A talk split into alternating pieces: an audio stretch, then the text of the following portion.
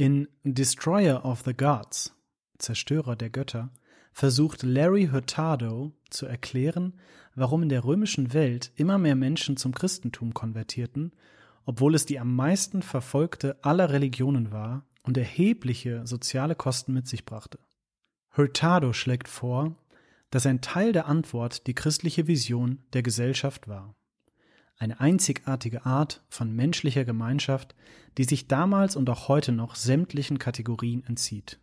Sie besteht aus mindestens fünf Elementen, die einzeln aufgeschlüsselt und ausführlicher dargelegt werden können, die aber auch zusammen gesehen werden müssen, da sie ein Ganzes bilden. Die gesellschaftliche Vision der frühen Kirche war multikulturell. Die religiöse Identität der Christen war für die Heiden schockierend. Früher wurde man in seine Religion hineingeboren. Jede Volksgruppe, jedes Land und jeder Ort hatten seine eigenen Götter, und daher wählte niemand jemals seine Götter oder seine Religion selbst aus. Vielmehr erbte man einfach die Religion, die im Wesentlichen eine Erweiterung der eigenen Kultur war. Das bedeutete, dass alle Menschen, die deine Religion teilten, kulturell homogen waren. Die Herkunft bestimmte den Glauben. Es bedeutete auch, dass die eigene Ethnie und Kultur göttliche Legitimation erhielt und daher niemals kritisiert werden konnte. Aber Christen glaubten, dass es nur einen wahren Gott gab und dass jeder an ihn glauben sollte. Das bedeutete, dass der Glaube nicht nur unabhängig von der Herkunft war, er war viel grundlegender.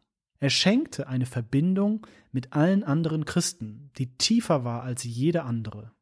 Wenn eine Person, egal welcher Herkunft oder Kultur, ihr Vertrauen auf Christus setzte, gab ihr das eine neue Perspektive auf ihre ererbte Kultur und eine neue multiethnische und multikulturelle Gemeinschaft, die erste, die von irgendeiner Religion gebildet wurde.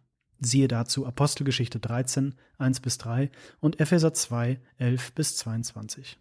Verpflichtet zur Fürsorge für die Armen und Ausgegrenzten. In jener Zeit wurde es als normal angesehen, sich um die Armen und Bedürftigen der eigenen Familie und Sippe zu kümmern, aber niemand fühlte sich verpflichtet, sich um alle armen und bedürftigen Menschen zu kümmern. Schon gar nicht um die als Barbaren bezeichneten Menschen ohne griechisch-römische Bildung. Aber basierend auf Jesu Gleichnis vom barmherzigen Samariter, siehe Lukas 10, 25 bis 37, nahm sich die frühe Kirche schockierenderweise aller Bedürftigen an. Eine berühmte Aussage des heidnischen Kaisers Julian war, dass die radikale christliche Praxis, sich nicht nur um die eigenen Armen zu kümmern, sondern auch um die unseren, sowohl anstößig als auch attraktiv war. Siehe Galater 6, Vers 10 und Lukas 10, 25 bis 37. Verpflichtet zur Vergebung anstelle von Vergeltung. Die frühen Christen waren dadurch bekannt, dass sie, wenn man sie angriff oder tötete, keine Vergeltung anstrebten oder Rache nahmen. Außerdem erlitten sie den Tod in Arenen oder durch Hinrichtung, während sie für ihre Verfolger beteten, nach dem Beispiel von Stephanus und Jesus selbst. Die christliche Lehre von der Vergebung und dem Hinhalten der anderen Wange schuf eine Gemeinschaft, die Frieden stiftete, Versöhnung herstellte und Brücken baute. Siehe dazu Römer 12, 14 bis 21 und 1. Petrus 2, 11 bis 12 und 21 bis 23. Entschieden und praktisch gegen Abtreibung und Kindermord. Christen waren sowohl gegen Abtreibung als auch gegen Kindermord, aber nicht nur theoretisch. Sie fanden und nahmen Säuglinge auf, die zum Sterben weggeworfen oder von Sklavenhändlern verschleppt worden waren. Die frühe Kirche war pro-life, vor allem in dem Sinne, dass sie keine Abstufungen des menschlichen Wertes anerkannte. In einer in soziale Schichten unterteilte Stammes- sowie Scham- und Ehrekultur war das schockierend. Siehe Lukas 1, Vers 15, Jakobus 1, Vers 27 und Psalm 139, 13 bis 16. Revolutionierung der Sexualethik. In der römischen Welt war Sex lediglich eine Begierde. Sein Zweck war es, der sozialen Ordnung zu dienen. Verheiratete Frauen durften mit niemandem außer ihren Ehemännern Sex haben. Aber Männer, selbst Verheiratete, konnten Sex mit jedem Mann oder jeder Frau haben, solange es mit jemandem einer niedrigeren Schicht und damit geringeren Ehre war. Die revolutionäre Lehre des Christentums löste Sex und Ehe von der sozialen Ordnung und verband sie mit der kosmischen Ordnung, mit Gottes rettender Liebe und Erlösung. Gott gab sich selbst für uns, indem er ans Kreuz ging, und wir müssen darauf antworten, indem wir uns ganz ausschließlich ihm und keinem anderen Gott hingeben. Diese erlösende Liebe führte zu einer erstaunlichen Vereinigung zwischen zwei radikal unterschiedlichen Wesen Gott und Mensch. Sex diente also nicht der Selbstbefriedigung, sondern der Hingabe des ganzen Lebens in einem einvernehmlichen Ehebund, der eine tiefe Einheit über die Verschiedenheit von Mann und Frau hinweg bewirkte und ihre nicht nachahmbaren, fantastischen Eigenheiten kombinierte.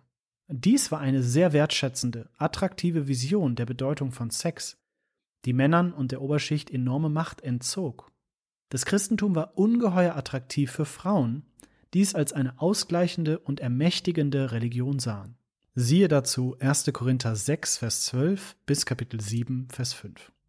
Die frühe christliche Gemeinschaft war sowohl anstößig als auch attraktiv. Aber die frühen Christen lebten diese Gemeinschaft nicht, um die römische Kultur zu erreichen. Vielmehr charakterisierte jedes der fünf oben aufgeführten Elemente die frühe Gemeinde, weil sie danach strebte, sich der biblischen Autorität zu unterwerfen. Sie alle sind sowohl Gebote als auch Folgen des Evangeliums. Diese fünf Elemente sind heute genauso kategoriensprengend, genauso anstößig und attraktiv wie damals. Die ersten beiden Ansichten zur ethnischen Vielfalt und zur Fürsorge für die Armen klingen liberal, und die letzten beiden Ansichten zur Abtreibung und zur Sexualethik klingen konservativ. Das dritte Element, die Vergebung, klingt heute nach keiner bestimmten Partei und wird in der heutigen Empörungskultur allgemein abgelehnt. Die Kirchen stehen heute unter enormen Druck, die ersten beiden oder die letzten beiden aufzugeben, aber nicht sie alle zu behalten. Doch eines von ihnen aufzugeben, würde das Christentum zur Dienerin eines bestimmten politischen Programms machen und die missionarische Begegnung untergraben. Wenn wir uns die Einstellung der frühen Kirche zum Vorbild nehmen, sollte die spätmoderne christliche Vision der Gesellschaft heute Folgendes beinhalten. Multikulturelle Gemeinde bauen. Nicht jede Gesellschaft ist multiethnisch und deshalb kann oder sollte auch nicht jede Gemeinde multiethnisch sein. Aber im Allgemeinen ist es sowohl theologisch gerechtfertigt siehe Epheser 2, als auch missional effektiv in unserer Kultur, wenn westliche Gemeinden so multiethnisch wie möglich sind, von der multikulturellen globalen Gemeinde lernen und mit ihr verbunden sind. In einer Welt, die durch Stämme und Völker geteilt ist, gibt es kein größeres Zeugnis für die Kraft des Evangeliums. Richard Borkham hat darauf hingewiesen, dass die christliche Kirche die am weitesten über die verschiedenen Enden der Erde verbreitete Religion ist. Sie zeigt eine größere kulturelle Flexibilität als jede andere Religion. Die Gründe dafür sind der Grundgedanke der Erlösung allein durch Gnade und die Tatsache, dass das Neue Testament kein Buch Levitikus enthält, das mit Vorschriften für ein bestimmtes kulturelles Muster gefüllt ist. Wenn Ortsgemeinden bereit sind, kulturell flexibel zu sein, anstatt eine Tradition in Stein zu meißeln oder eine nostalgische, historische Art, Dinge zu tun, zu beschönigen, können Kirchen mehr von der Kraft des Evangeliums zeigen und Menschen über kulturelle Barrieren hinweg vereinen. Gemeinde bauen, die sich für die Armen und für Gerechtigkeit einsetzt. Es ist wichtig, dass die Kirchen das Verhältnis zwischen Worten und Taten, Evangelisation und soziales Engagement richtig gestalten. Soziales Engagement darf Evangelisation nicht ersetzen, aber auf der anderen Seite darf es nicht einfach ein Mittel zum Zweck der Evangelisation sein. Wir sollen unsere Nächsten lieben und ihnen aufopferungsvoll Gutes tun, unabhängig von ihren Überzeugungen. Das Streben nach sozialer Gerechtigkeit ist also nicht zu vernachlässigen und damit Gemeinden einem biblischen Verständnis von sozialem Engagement folgen können, ist es wichtig zu wissen, was biblische soziale Gerechtigkeit nicht ist. Ein Verständnis der reduktionistischen sozialen Gerechtigkeitstheorien, die die Gemeinde infizieren können, Marxismus, kantischer Individualismus, Utilitarismus, ist entscheidend dafür, dass die Gemeinde nicht vom Evangelium abweicht. Das biblische Verständnis von sozialer Gerechtigkeit ist einzigartig in der Art und Weise, wie es gleichzeitig Würde und Fairness, einen besonderen praktischen Respekt und Fürsorge für die Machtlosen und radikale Großzügigkeit im Umgang mit Geld und Besitz befürwortet. Die Sicht des Evangeliums auf den Umgang mit Reichtum die Ursachen von Armut und unsere Motivation, nach sozialer Gerechtigkeit zu streben, unterscheidet sich in einzigartiger Weise von den heutigen Ansichten. Wenn wir diese Unterscheidung treffen, stellen wir sowohl das Evangelium in den Vordergrund und erkennen zugleich die Bedeutung der sozialen Gerechtigkeit an. Ein Vorreiter in Sachen Tugendhaftigkeit, Friedensstiftung und Brückenbau sein. Die westliche Kultur ist nicht nur ethnisch und wirtschaftlich gespalten. Wir sind auch ideologisch gespalten und unser öffentlicher Diskurs entmutigt einen wohlüberlegten und großzügigen Austausch von Ideen. In diesem Zusammenhang haben Christen die Möglichkeit, einer Generation, die es dringend braucht, Tugendhaftigkeit vorzuleben. Dazu gehört, Vergebung und Versöhnung zu üben, sowohl gemeindeintern als auch extern. Es bedeutet, die Rolle des einzelnen Christen in der Politik zu kennen. Das bedeutet, sowohl die Illusion von Frömmigkeit als auch den Fehler voreingenommener Parteilichkeit zu vermeiden.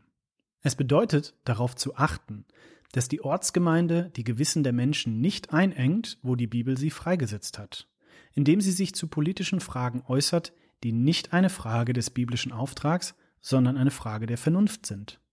Es bedeutet im Gespräch mit Menschen, die zutiefst unterschiedliche Ansichten vertreten, die folgenden spezifischen Eigenschaften und Methoden zu verkörpern. Tugendhaftigkeit bedeutet Demut. Zur Demut gehört es, die Grenzen dessen anzuerkennen, was man beweisen kann. Es bedeutet zu verstehen, dass die Position eines jeden in irgendeiner Weise auf unbeweisbaren Glaubensannahmen über die Menschheit und die Realität beruht und es beinhaltet andere nur auf der Grundlage ihrer eigenen Überzeugungen und Rahmenbedingungen zu kritisieren, nicht auf der eigenen. Tugendhaftigkeit bedeutet Geduld. Geduld erfordert, dass man sich dauerhaft Zeit nimmt, um dem Gegenüber zuzuhören, zu verstehen und sich in seine Sichtweise hineinzuversetzen. Dass man zwei Dinge erkennt, die unterschiedlichen Erfahrungen, die uns trennen, und die gemeinsamen Erfahrungen und Verpflichtungen, die uns vereinen, und dass man diese Geduld in der christlichen Hoffnung verwurzelt und sowohl liberalen Utopismus als auch konservative Nostalgie für die Vergangenheit vermeidet. Tugendhaftigkeit bedeutet Toleranz. Toleranz begegnet dem Gegenüber mit Respekt, weil er als Mensch nach Gottes Ebenbild geschaffen wurde, selbst wenn die Person etwas moralisch Verwerfliches vertritt. Sie erfordert nicht, dass man Ansichten und Verhaltensweisen akzeptiert, die furchtbar falsch sind, und auch nicht, dass man es unterlässt, solche Dinge klar zu benennen. Tugendhaftigkeit bedeutet Abschied nehmen von Selbstgerechtigkeit. Das Evangelium erinnert uns daran, dass wir ungerecht leben, und so hält es uns davon ab, Unterdrücker zu verachten und zu unterdrücken. Es bewahrt uns davor, selbst zu Unterdrückern zu werden, wenn wir versuchen, uns der Unterdrückung zu widersetzen. Gemeinde sein, die ausdrücklich pro-life ist. Die Lehre vom Mensch als Ebenbild Gottes macht Abtreibung zur Sünde. Der Versuch, die Abtreibung eines Ungeborenen mit dem Argument der fehlenden Entscheidungsfähigkeit zu rechtfertigen, endet in der Rechtfertigung des Kindermordes und der Tötung alter, dementer Menschen. Die Pro-Life-Haltung der frühen Kirche war jedoch radikal praktisch und nicht nur politisch. Sie setzte sich für das ganze Leben ungewollter Kinder ein.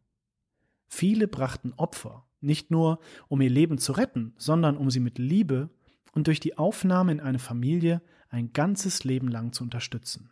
Die heutige Kirche darf nicht bei einer abstrakten politischen Pro-Life-Haltung stehen bleiben, indem sie politische Pro-Life-Kandidaten wählt und unterstützt, sondern sollte diese Haltung in der opferbereiten, praktischen Unterstützung von Kindern, Frauen, Langzeitsingles und Familien ausleben. Das kann nur geschehen, wenn die Gemeinde selbst zu einer wahren Familie wird. Siehe 1 Timotheus 5. Die Gemeinde zu einer wahren Familie zu machen, ist auch zentral für das letzte Element. Eine sexuelle Gegenkultur werden. Einer der größten Einwände gegen das heutige Christentum ist, dass es eine überholte Sexualethik hat. Viele glauben, dass das Christentum eine ungesunde negative Sicht auf Sexualität im Allgemeinen und auf schwule Menschen im Besonderen hat. Die christliche Sicht von Sexualität ist dem heutigen Verständnis von Selbst und Identität besonders abträglich. Diese Sichtweise behauptet, dass die Freiheit des Selbst das Streben nach Erfüllung ist und sie idealisiert auch den sexuellen Ausdruck und die Intimität als einen einzigartigen Weg, um ein authentisches Selbst zu werden. Der christliche Sexualkodex wird daher sowohl als unrealistisch als auch als unterdrückend angesehen. Aber wir müssen uns daran erinnern, dass die frühe Kirche nicht nur eine weitere der vielen alten, abergläubischen, tabubeladenen kulturellen Ansichten über Sexualität vertrat. Die christliche Sexualethik war revolutionär.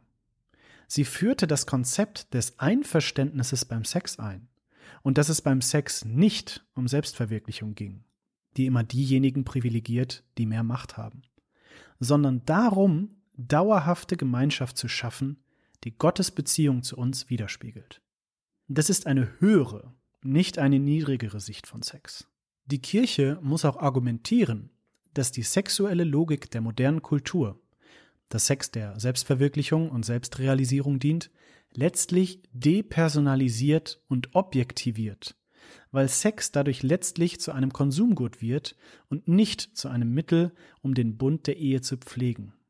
Es führt zu zerbrochener Gemeinschaft und dem Niedergang von Ehe und Familie. Sex außerhalb der Ehe ist letztlich transaktional und kann daher nicht intim sein. Die kulturelle Herangehensweise an Sex, sowohl in der römischen Welt als auch in der modernen Welt, war schlecht für Frauen. Siehe MeToo als Beweis. Die christliche Sichtweise verlangt, dass Sex immer höchst einvernehmlich sein muss. Nur für Menschen, die bereit sind, ihr ganzes Leben füreinander zu geben. Die Kirche muss in ihrer gelebten Gemeinschaft eine sexuelle Gegenkultur schaffen und ein Ort werden, an dem Männer und Frauen sich vor der Ehe von Sex enthalten. Männer und Frauen auf Sex vor der Ehe verzichten. Männer und Frauen einen Ehepartner nicht aufgrund von Aussehen und Reichtum, sondern aufgrund des Charakters suchen. Unverheiratete, ob geschieden, verwitwet oder nie verheiratet, als erweiterte Familienmitglieder aufgenommen werden, die enge Freundschaften mit beiden Geschlechtern haben und Beziehungen zu Kindern pflegen. Menschen mit gleichgeschlechtlicher Anziehung geschätzte Mitglieder sind und Unterstützung für ihre Berufung zur Enthaltsamkeit erhalten.